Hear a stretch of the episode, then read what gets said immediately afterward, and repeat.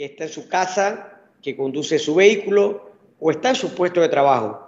Aquí le aclararemos sus dudas e inquietudes y aprenderá sobre la importancia de los seguros, sobre cómo funciona su cobertura de pólizas de seguros, cómo manejarlas y de cómo hacer valer sus derechos como consumidor.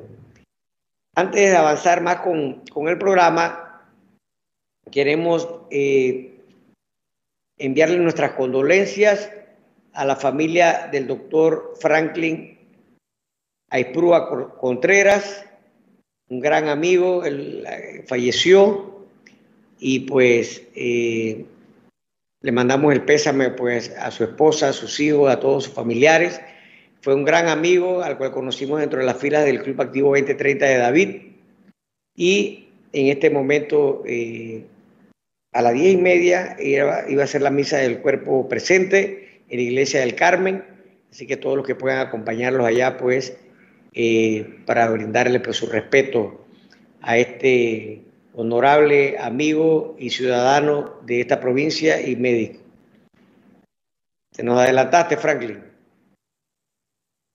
Bueno, hoy en Seguros y Más nos acompaña el licenciado Iván Mastino, él es asesor financiero y docente universitario y con él vamos a abordar un tema muy importante e interesante, que es cómo podemos elaborar un presupuesto de ingreso y egreso familiar. ¿Y por qué es tan importante hacerlo y cumplirlo? Y además, todos esos beneficios que nos va a traer realmente habituarnos año con año, mes con mes, semana con semana a el diseño y, construcción y, sobre todo llevarlo como debe ser este eh, presupuesto, ¿verdad? Familiar. Eh, y también vamos en la parte que nos corresponde de los seguros a eh, hacer nuestras recomendaciones, sugerencias sobre cuánto debemos invertir de este presupuesto en los seguros, que también forman parte importante de estas inversiones, de estos eh, rubros, ¿verdad? Y con esto entonces nos vamos al primer bloque de publicidad.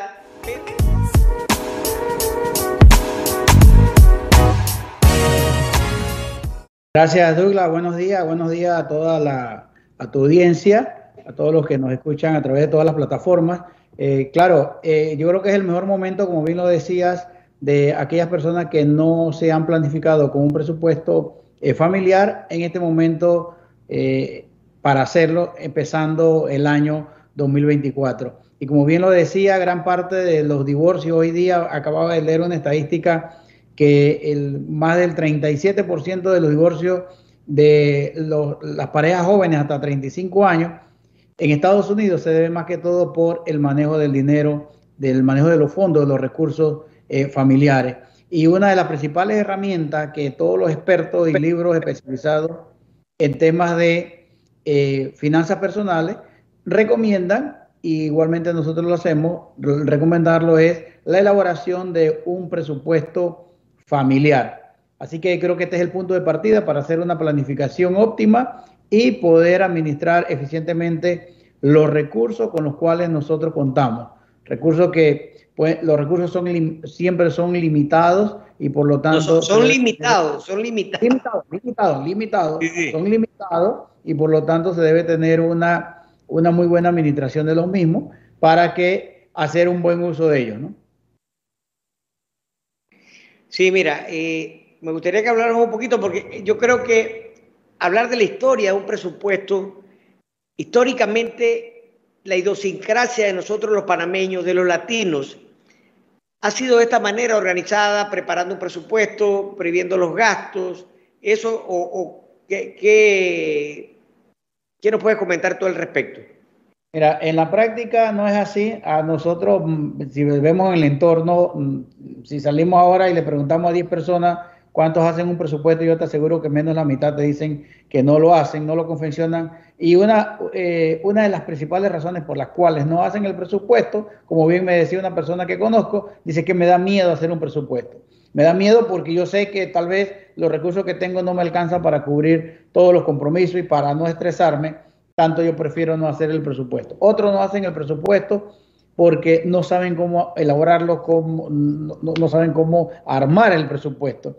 Y otros no hacen el presupuesto porque el ingreso familiar no es tan familiar, porque eh, hay hogares en donde lamentablemente el ingreso del esposo no, la esposa no lo conoce y el esposo no conoce el ingreso de la esposa y de allí definitivamente allí parte una falla en la parte porque es, un, es la mejor empresa, es la empresa familiar, la familia. Entonces, por lo tanto, se debe, por eso es que se habla de un presupuesto familiar, un presupuesto familiar en donde deben participar ambos, esposo y esposa, si los dos tienen los ingresos, eh, para poder elaborar ese presupuesto. Y algo muy sencillo, eh, se puede hacer, no necesitamos un programa sofisticado de contabilidad mucho menos, ni, una, ni un programa eh, especializado en finanzas, sino en una simple hoja de cálculo de Excel, sentarse a ver cuáles son los ingresos netos que nosotros tenemos. No es que si yo gano, ejemplo, mil dólares, yo voy a poner mil dólares de ingresos. Yo tengo una serie de deducciones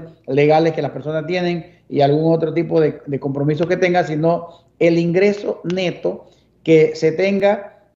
Y lo más recomendable, si la persona hablaría, si la persona hacer el presupuesto de manera quincenal y llevar un control. ¿Cuánto yo he presupuestado en ingresos? ¿Cuánto yo realicé? ¿Cuál es mi real de, que yo obtuve en ingresos? Y así mismo voy desarrollando el tema de los gastos. Los gastos del hogar se pueden agrupar por, por, por fase, por grupos. Los temas del hogar, por ejemplo, los gastos de, servicios básicos, el supermercado, las medicinas, las citas médicas.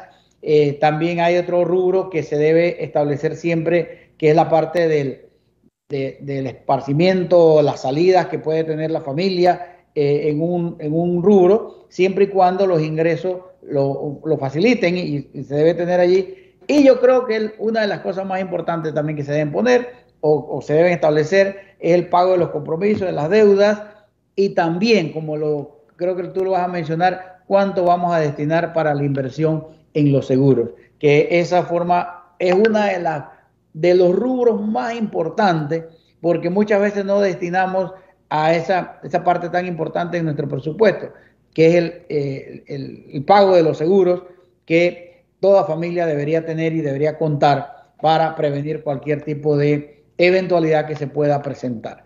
Eh, creo que después mm. podemos hablando de, otra, de otros componentes. Sí, yo creo que vale la pena. A mí me gustaría poner, yo creo que hasta mi propio ejemplo. Eh, cuando yo comencé a hacer presupuesto, que fue hace algunos años atrás, comencé por, de una manera muy básica. Como tú mencionas, los ingresos, eh, por lo menos si usted tiene un empleo, pues, y, solamente esa fuente de ingresos, usted nada más va a poner la fuente de ingresos.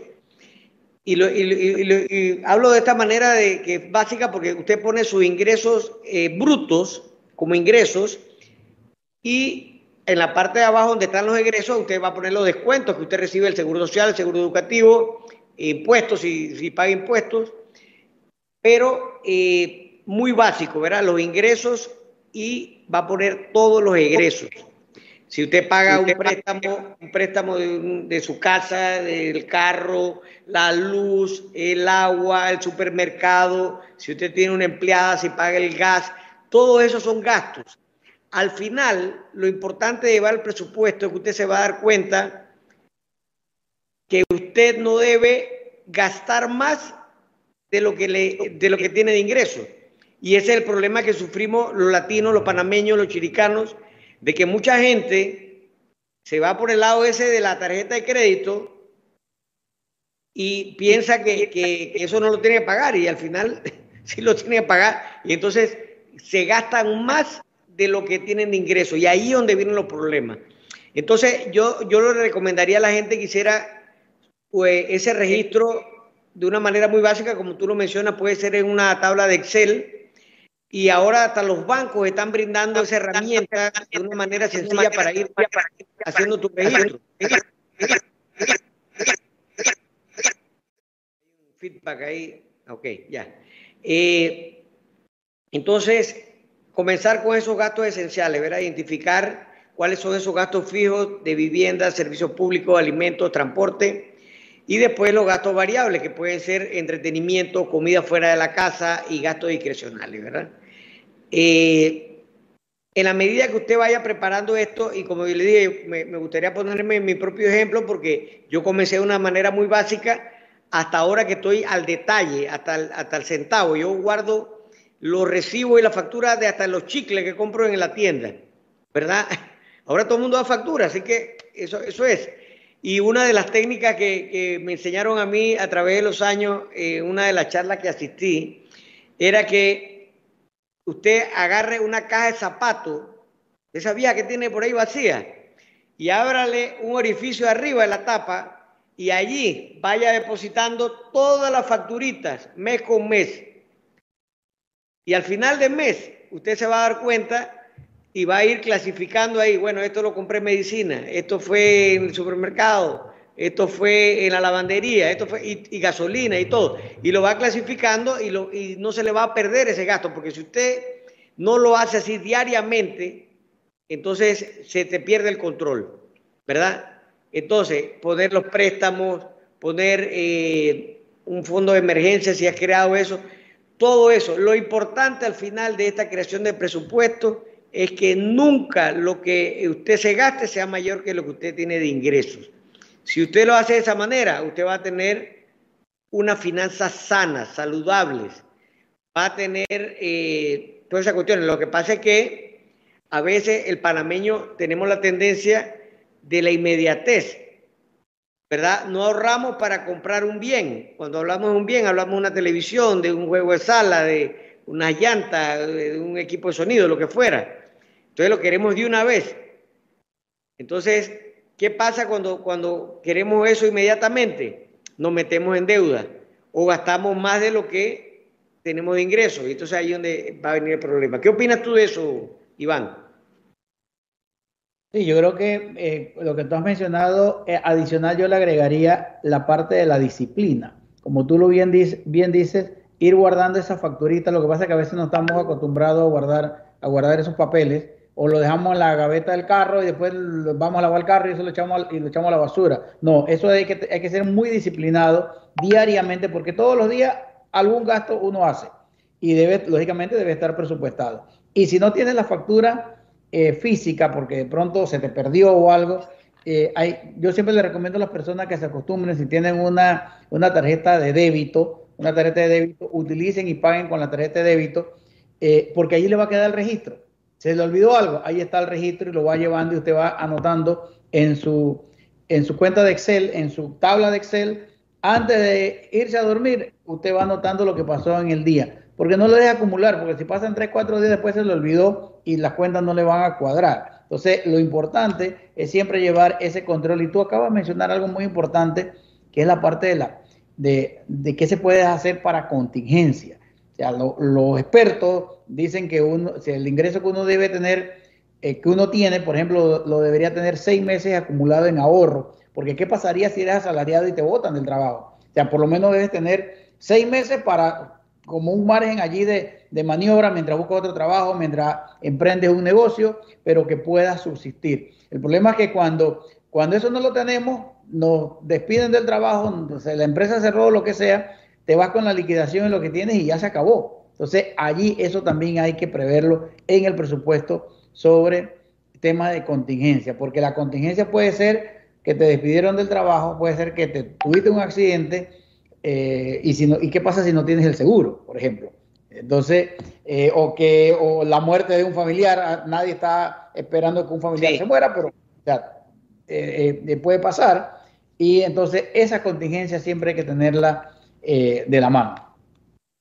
Sí, hay, hay, cosas importantes tanto en la elaboración como en el control de un presupuesto. Una es, vamos a suponer, si usted no, no, no, no está habituado o nunca ha hecho un presupuesto, usted puede comenzar este año. ¿Ok? Usted estipule, vamos a suponer, para supermercado, usted haga un supermercado promedio y si usted se gasta 200 dólares o 300 dólares en el supermercado al mes, estipule esa cifra mensual, no importa. probablemente un mes sea más alta, otro mes sea más baja, pero usted va a tener un promedio ya y lo puede hacer mes con mes, de enero a diciembre. Y ya sabe que si son 200 al mes, son al año 2.400 dólares, ¿verdad? Que usted tiene estipulado para el supermercado. Ok. Y así mismo para cada uno de los gastos que usted tiene. Eh, ¿Cómo se controla el presupuesto? Porque la gente dice, bueno, si llevo el gasto, no lo llevo, al final, pues, tengo que, tengo que vivir. Pero ¿qué pasa si usted realmente eh, utiliza la herramienta eh, poderosa que es, el presupuesto, es que vamos a suponer que usted ya tiene presupuestado gastar ese promedio de 200 dólares al mes. Y de repente uno de los meses usted ve que la factura del supermercado es por 500 dólares. Ah, usted que, se le enciende de una vez, las luces rojas, ¿verdad? Dice, oye, ¿qué pasó aquí? ¿Qué pasó aquí? Si yo tenía presupuestado gastarme 200 y me gasté 500, ¿dónde estuvo ese gasto? Ah, bueno, entonces ahí donde usted puede tomar una medida, tomar una decisión para, ¿para qué? Para evitar esa desviación que hubo. Entonces, si se gastó 500 y usted detecta cuál fue la razón por la que se gastó 500, probablemente fue, no sé, algo que usted tenía imprevisto. Entonces, usted los otros meses va a tener que bajar un poco más los gastos para poder nivelar eso, ¿verdad? Porque entonces va a entrar en el problema de que se está gastando más de lo que tiene de ingreso. Entonces, ¿para qué sirve el presupuesto? Para controlar de que yo no me gaste más de lo que tengo de ingreso. Si usted se mantiene dentro de esa medida, usted va a estar bien. Lo mismo sucede con las empresas, ¿verdad? Una empresa que gasta más de lo que tiene de ingreso, pues se va a la quiebra. Lo mismo va a suceder en su familia. Lo mismo sucede con el gobierno. Cuando usted oye que el contralor es el que debe controlar esos gastos para tener los ingresos a través de los impuestos o de los ingresos del canal o todo eso, igual, el, el Estado no puede volverse loco contratando a más empleados públicos o metiéndose en préstamos que va a tener que pagar intereses altísimos. Entonces el gasto del Estado va a ser mayor que los ingresos del gobierno del Estado. Entonces, esto es igualito, esto se aplica para cada una de las cosas que involucren el manejo de los dineros, ya sea a nivel individual, familiar, de negocios o del mismo país. Es igualito. Entonces, en la medida que nosotros como personas, como individuos, nos acostumbremos a hacer un buen uso racional del dinero, a través de la herramienta que cuál es? El presupuesto. Ingresos menos egresos. Debe tener un superávit. Entonces, siempre hay dos renglones importantes a manejar en un presupuesto. ¿Cuáles son estos? Ese margen que tú mencionaste para ahorro, para contingencia, para imprevisto o para emergencias. ¿Ok? Se dice que uno debe al menos ahorrar un 10% de tu ingreso al mes para ese ahorro. En, temas de seguros, bueno, vamos a hacerlo en el próximo bloque porque ahorita nos vamos a ir a la publicidad. Así que, Matthew, siguiente bloque de publicidad y seguimos entonces con cuánto debo destinar yo al tema de los seguros dentro del presupuesto.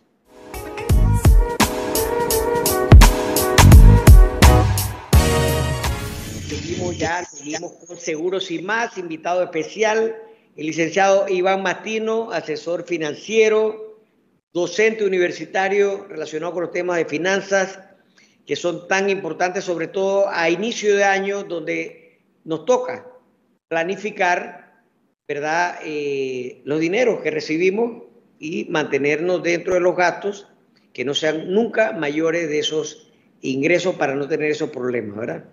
Eh, que muchos sufrimos porque no somos cuidadosos, no somos disciplinados con el manejo eh, de las finanzas, tanto a nivel personal como a nivel de negocio y hasta el país hablamos ahorita. Así que eh, ya hablamos de, la, de, la, de más o menos cómo debes elaborar tu presupuesto.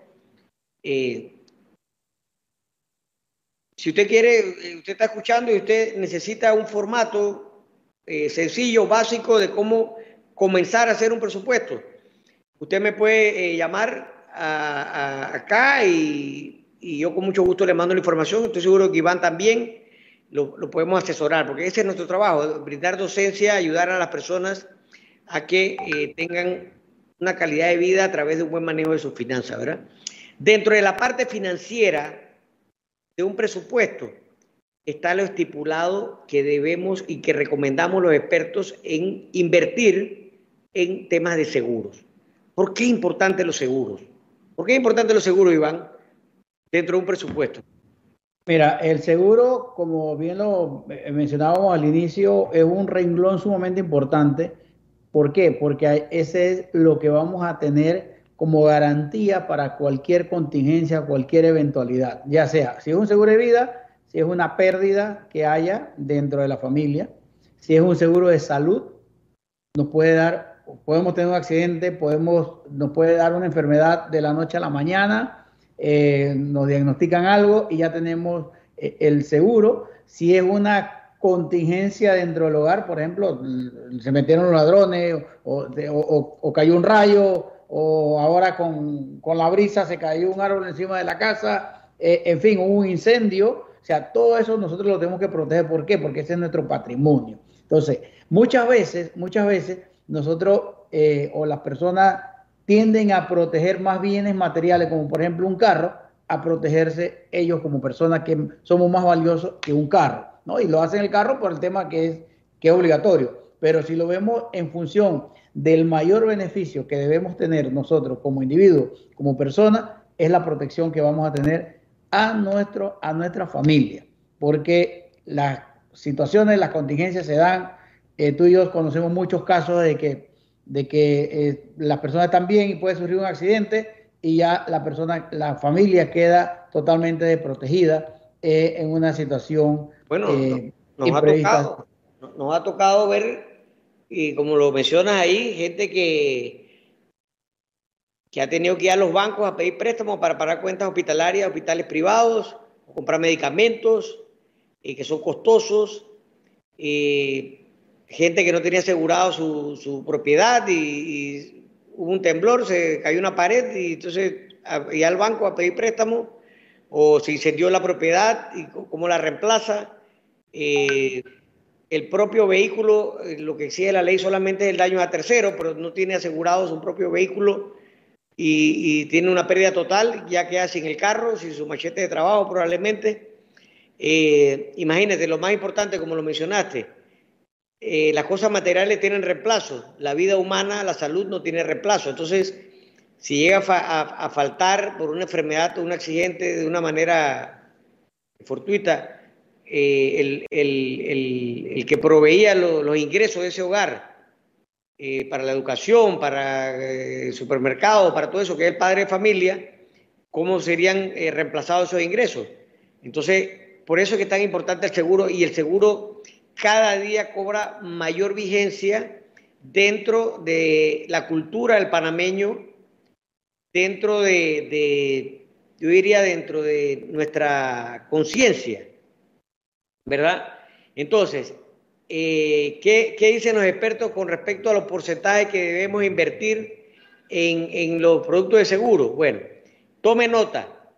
En seguro de vida se deben invertir entre un 5 y un 10% de tus ingresos mensuales.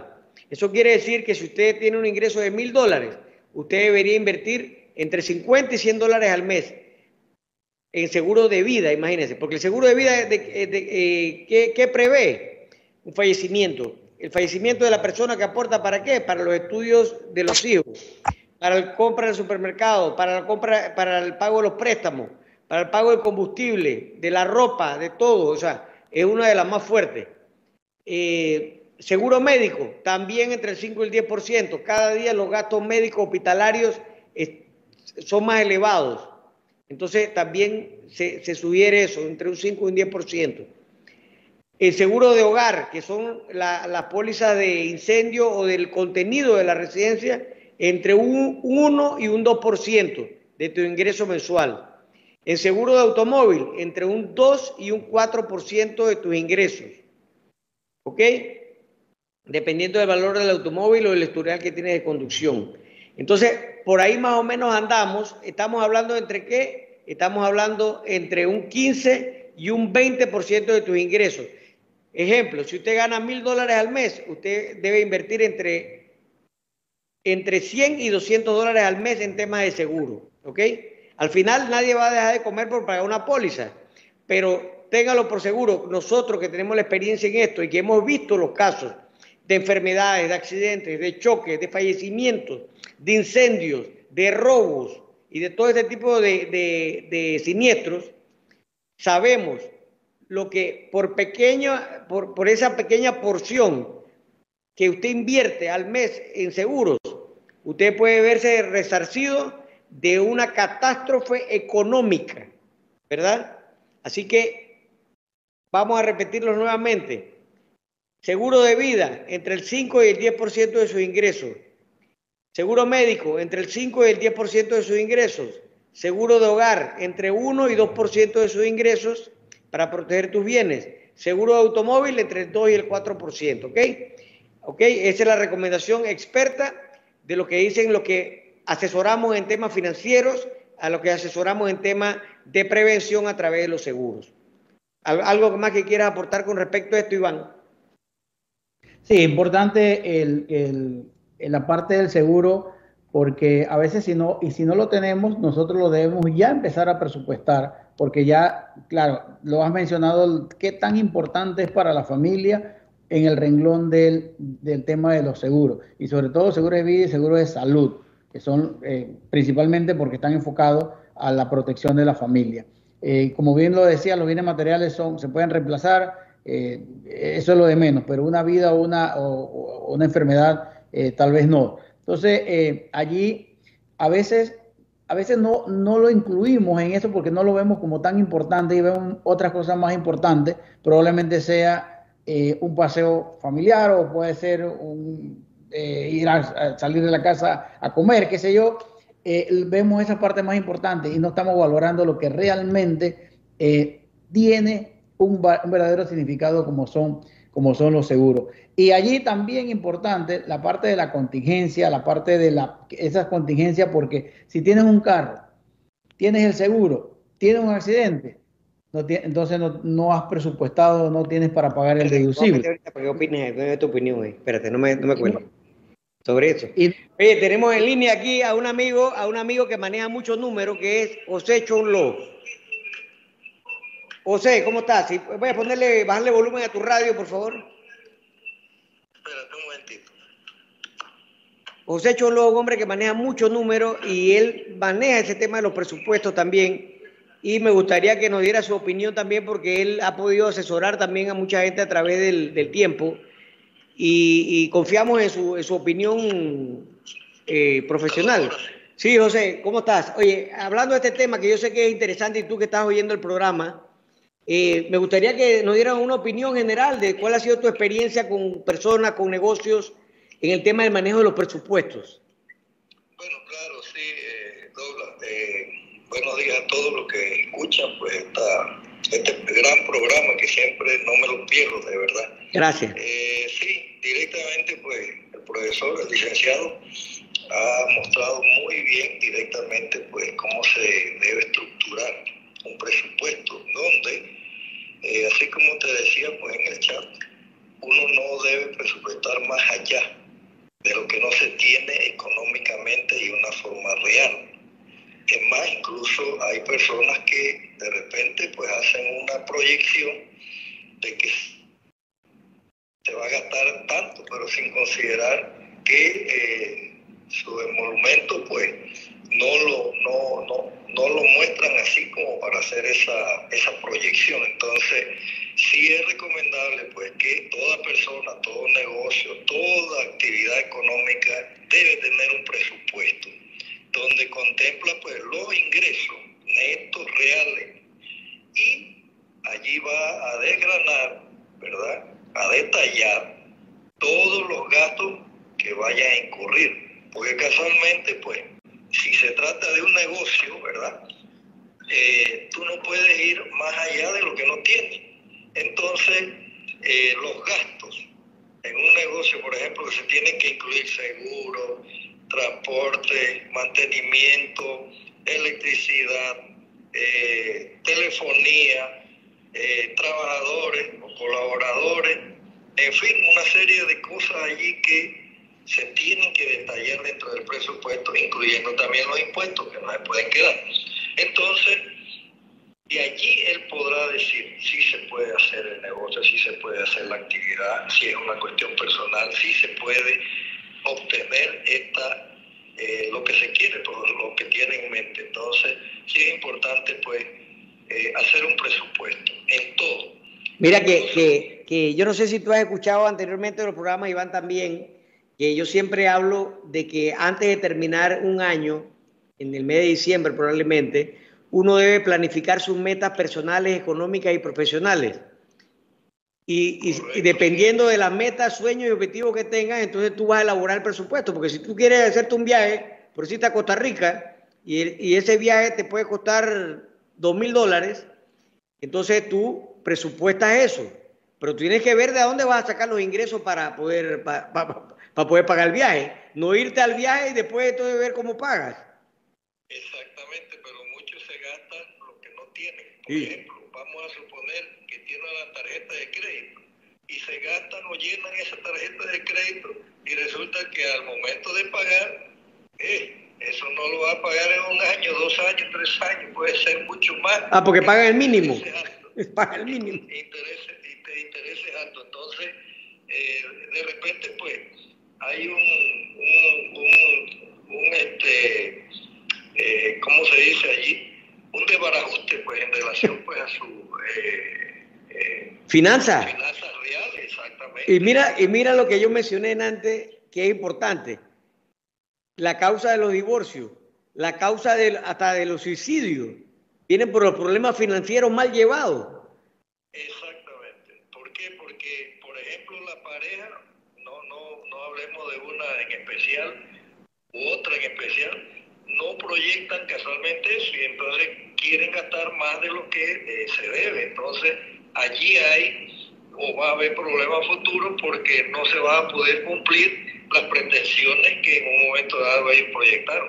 Mira, eso es muy real. Ahora que mencionamos eso, mira lo que, lo que, lo que está ocurriendo en, en estos tiempos, en estas generaciones, donde los padres somos tan permisivos, somos tan complacientes con los hijos, que ahora ah, el niño quiere una, una, un iPad o quiere tal cuestión y, y así de una vez se lo compran, se meten en deudas y yo me acuerdo que eso en la época de nosotros no era así, o sea, ah, que me quería comprar una bicicleta, bueno, y, y, no se podía, no se podía y punto, uno se aguantaba.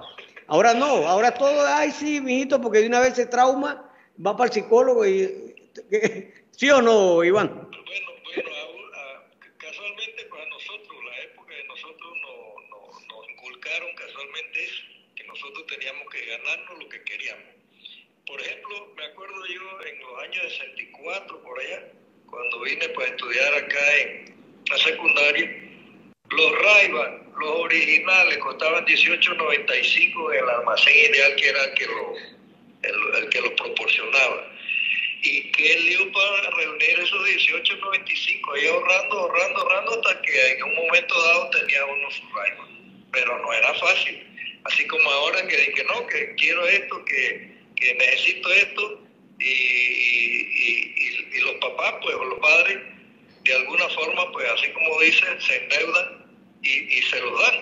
Pero así no es la cosa tampoco, porque a veces los muchachos no valoran eh, casualmente esos regalos, esas obtenciones, porque no les cuesta. Pero como a nosotros nos educaron, incluyéndote a ti y a muchos de los que están escuchando, nos inculcaron casualmente se va a lograr lo que uno eh, desea y cómo obtenerlo. Entonces yo creo que sí. hay una distancia muy grande con relación pues, a los muchachos de ahora.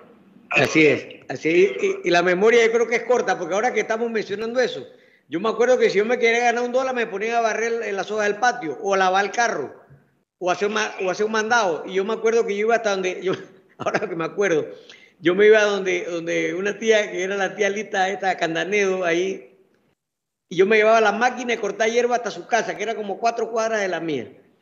a limpiar el patio y me ganaba 10 dólares, me acuerdo. Y esa plata yo la ahorraba para comprarme la cosa que, yo quería. Y así era antes, ahora no, ahora todo es la inmediatez. ¿Tú tienes algún comentario, Iván, sobre eso?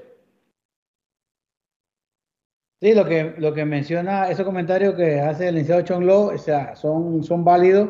Y, lo que mencionabas ahora mismo también de, de el, ahora los muchachos quieren algo, hay que comprarlo. Quieren una zapatilla de 200 dólares, antes tú comprabas una zapatilla de 15 dólares. Ahora no se quieren poner una zapatilla que no cuesten. Eh, sí, y, de marca, y de marca. y la, claro, porque están de moda. Entonces, eso a veces nosotros somos muy.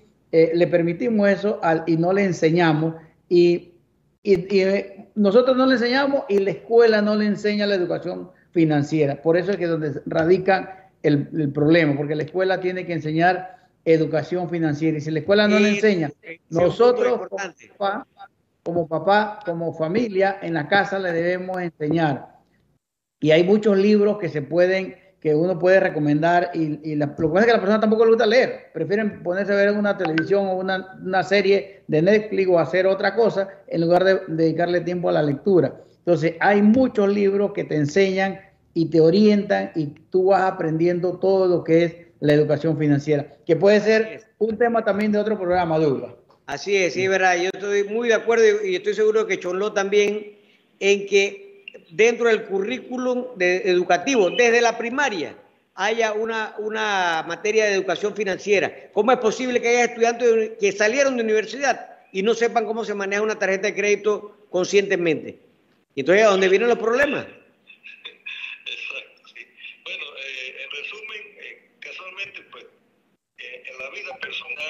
empresarial, la vida, cualquier actividad. Todo se debe manejar pues eh, con luces cortas y largas con, con relación a la finanza. ¿Por qué? Porque la importancia del éxito de cualquiera, no, no mencionamos cuál, es, es hacer un buen presupuesto, una buena finanza y lograr lo positivo de esa finanza. Eh, ¿Por qué? Porque todo está en torno a la parte económica. Y entonces la parte económica puede dar al traste, como también puede llevar al éxito. Así es. así es. Eh, te felicito. ¿Cómo no, Cholo? Gracias por, por tu participación. Sí. Gracias. Perfecto. Hasta luego. Gracias, Cholo. Entonces, así es, así es. Mira, y otra, otro dato que les voy a dar. Lo importante es comenzar a hacer su presupuesto. El primer año es el más difícil. ¿Por qué? Porque usted está creando la historia de sus gastos y la está creando.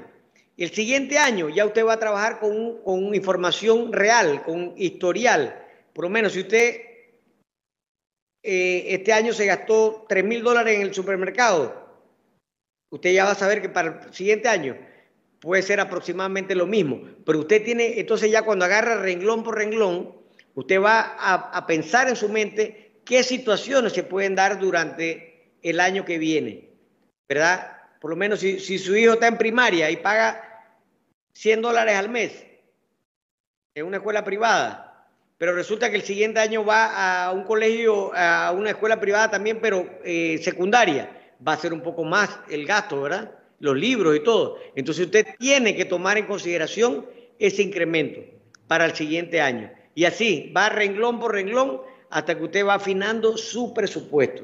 Oye, se nos está agotando el tiempo, Iván, así que Recomendaciones finales. Recomendaciones finales para los oyentes. Sí, primero que todo hay que educarse financieramente, hay que leer, hay que buscar literatura que, se, que nos guíen a nosotros. Hay muchos autores que, que nos pueden ayudar a cómo eh, nosotros podemos llevar una muy buena administración financiera.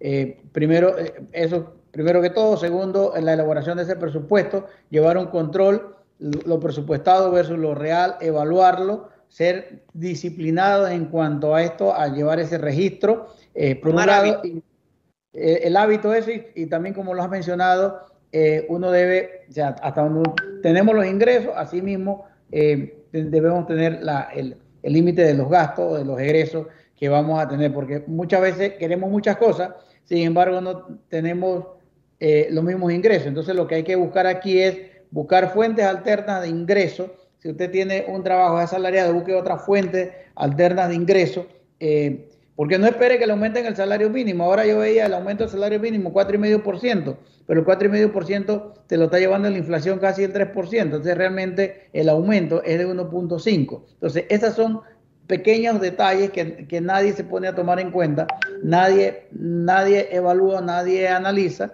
y al final entonces encontramos eh, familia, individuos con una gran carga financiera eh, que le puede afectar, como bien tú decías, inclusive hasta la salud. Así es.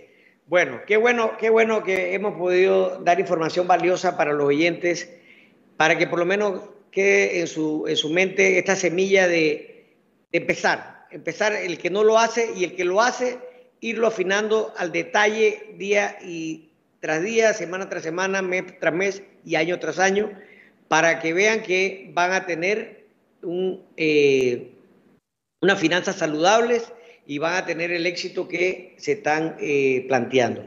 Así que, eh, bueno, Iván, hoy te agradezco muchísimo tu participación, como siempre, muy certeros los consejos y le agradezco también a cada uno de ustedes que nos sintonizan año tras año y que son fieles oyentes a Seguro y más, ya montados en el noveno año. ¿Qué les parece? Wow, parece que fue ayer. Y ya saben, retransmisión el próximo martes de 8 a 9 de la noche por Radio Chiriquí 106.9, Cable Onda Canal 861 y nos puede también buscar para volver a escucharlo en todas las plataformas de Seguros Infinity Radio Chiriquí, así como en el Spotify, en el podcast de Seguros y más. Así que nos vemos el próximo viernes con nuevos invitados especiales y un nuevo e interesante tema de seguros. Así que pasen un feliz fin de semana.